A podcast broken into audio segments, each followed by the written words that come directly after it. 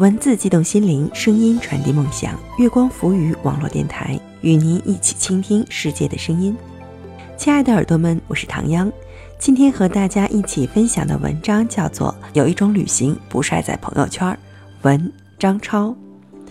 现在的朋友圈真是五花八门，除了微商呢，恐怕就是各种晒了啊，晒幸福、晒美食、晒旅行、晒等等等等，甚至很多人呢是为了晒而去做一些事情。其实呢，唐阳窃以为这样的话就是本末倒置了。那亲爱的耳朵们，你怎么看呢？欢迎大家在新浪微博查找“月光浮语”网络电台，或唐阳的个人微博“月光下的唐央”。微信搜索公众账号“城里月光”，或者搜索我们的官网三 w 点 i m o o n f m dot com，来与我们取得及时的互动。有一种旅行不晒在朋友圈。文张超。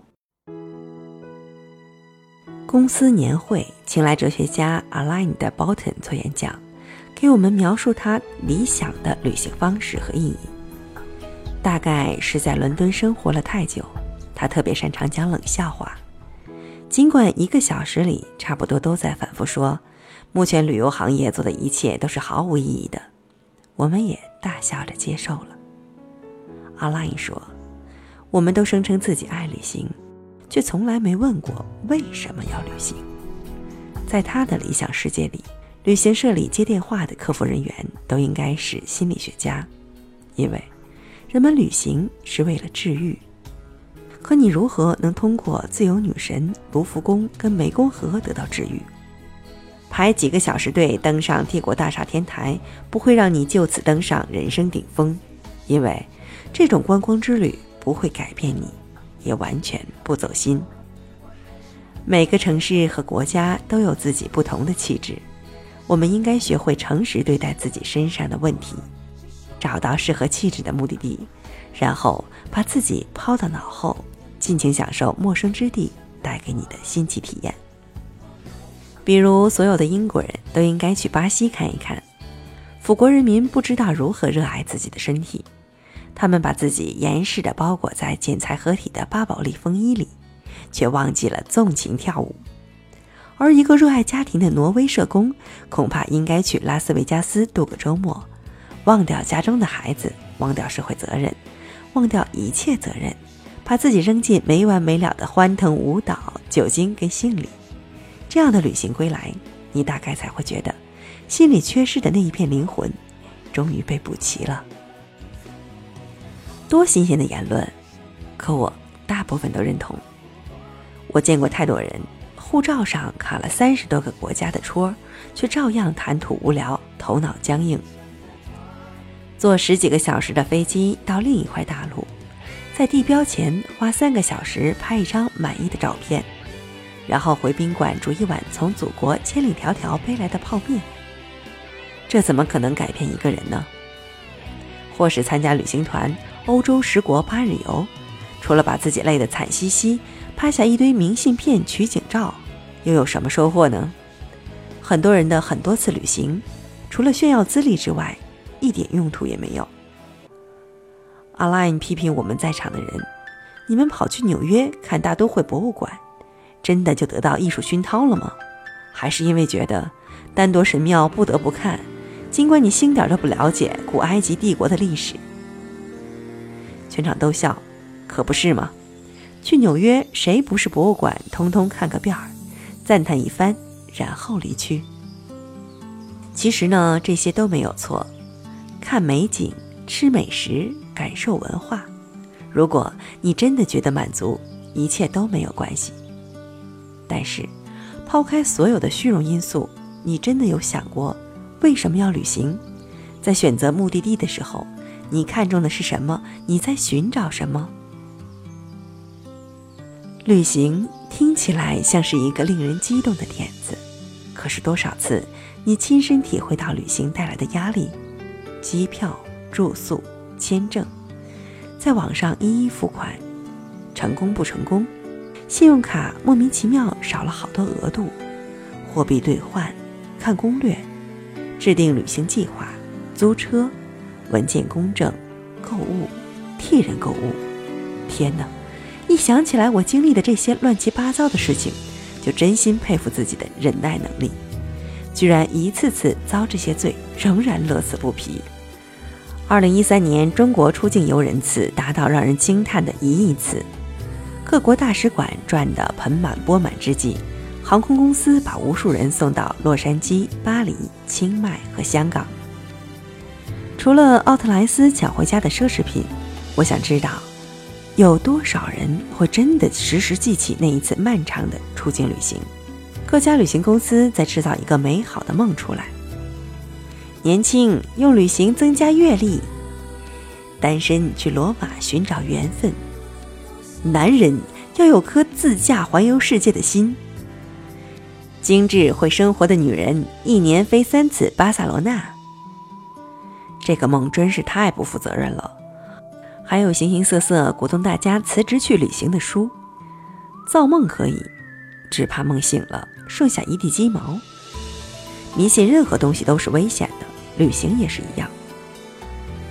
大家赚钱都不容易，真的甘心一万块送到航空公司，一千块赠予美国大使馆，八千块刷给规模生产出来的酒店大床？我们真的情愿拿钱和蜷在经济舱里僵硬的双腿来换取朋友圈里几十个赞。我想着这些年的数次旅行，最美好的那些瞬间，竟然完全没被镜头抓住。而我记得最清楚的场景，从来没有任何一本旅行书里有推荐。无论城市还是乡村，给我最深刻记忆的是那里的人与当时的心境。纽约的小酒馆里，与老朋友喝啤酒、唱歌；上东区一顿家宴，手挽手在维港前散步嬉笑到深夜；旧金山秘密俱乐部里的烧烤和笑语，与民宿主人一起喝高了看黑白电影；在山区房子的壁炉前裹着毯子烤棉花糖；经历华盛顿贫穷街区惊魂夜，还有澳门老街区破旧门楣开到凌晨两点的甜点铺。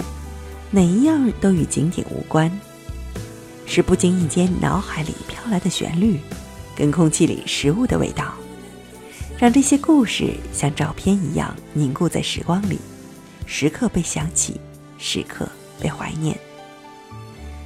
旅行大概最美妙的是那些意外，而你准备好迎接不一定有美好下场的意外了吗？如果真的准备好了。那为什么无法接受生活里的起伏跌宕与不安？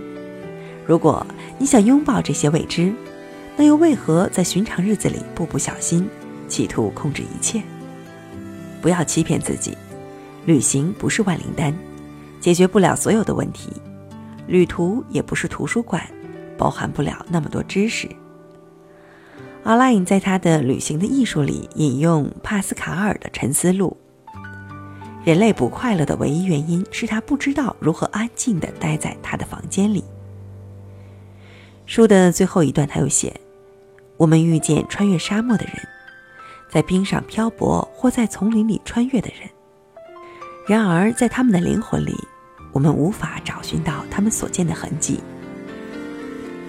穿着粉红色和蓝色相间的睡衣。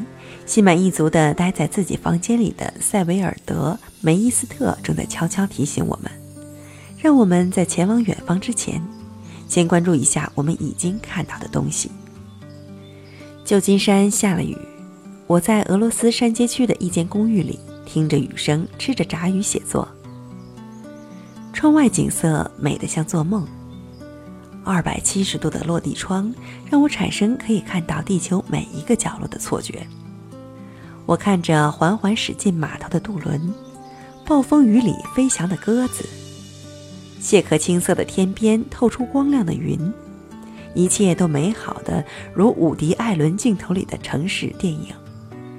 令人沮丧的是，清新的海风并不会让我写出在路上，或者都柏林人。就算我搬去丹佛或者爱尔兰也是没用。下次。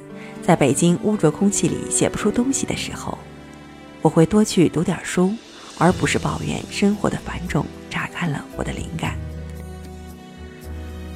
Paul Graham 说：“剑桥就像一个生产想法的城镇，相比之下，纽约是造钱的，硅谷是孵蛋的。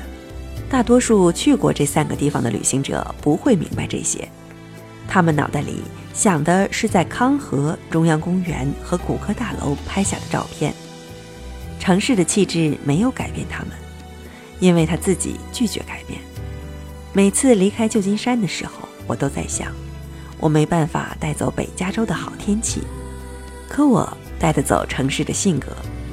而在我看来，什么都不在乎。就是旧金山这座嬉皮又包容的城市最佳主角。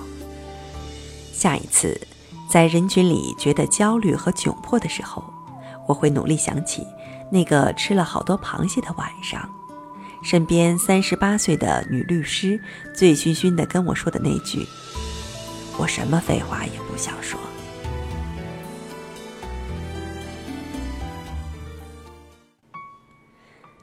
文字激动心灵，声音传递梦想。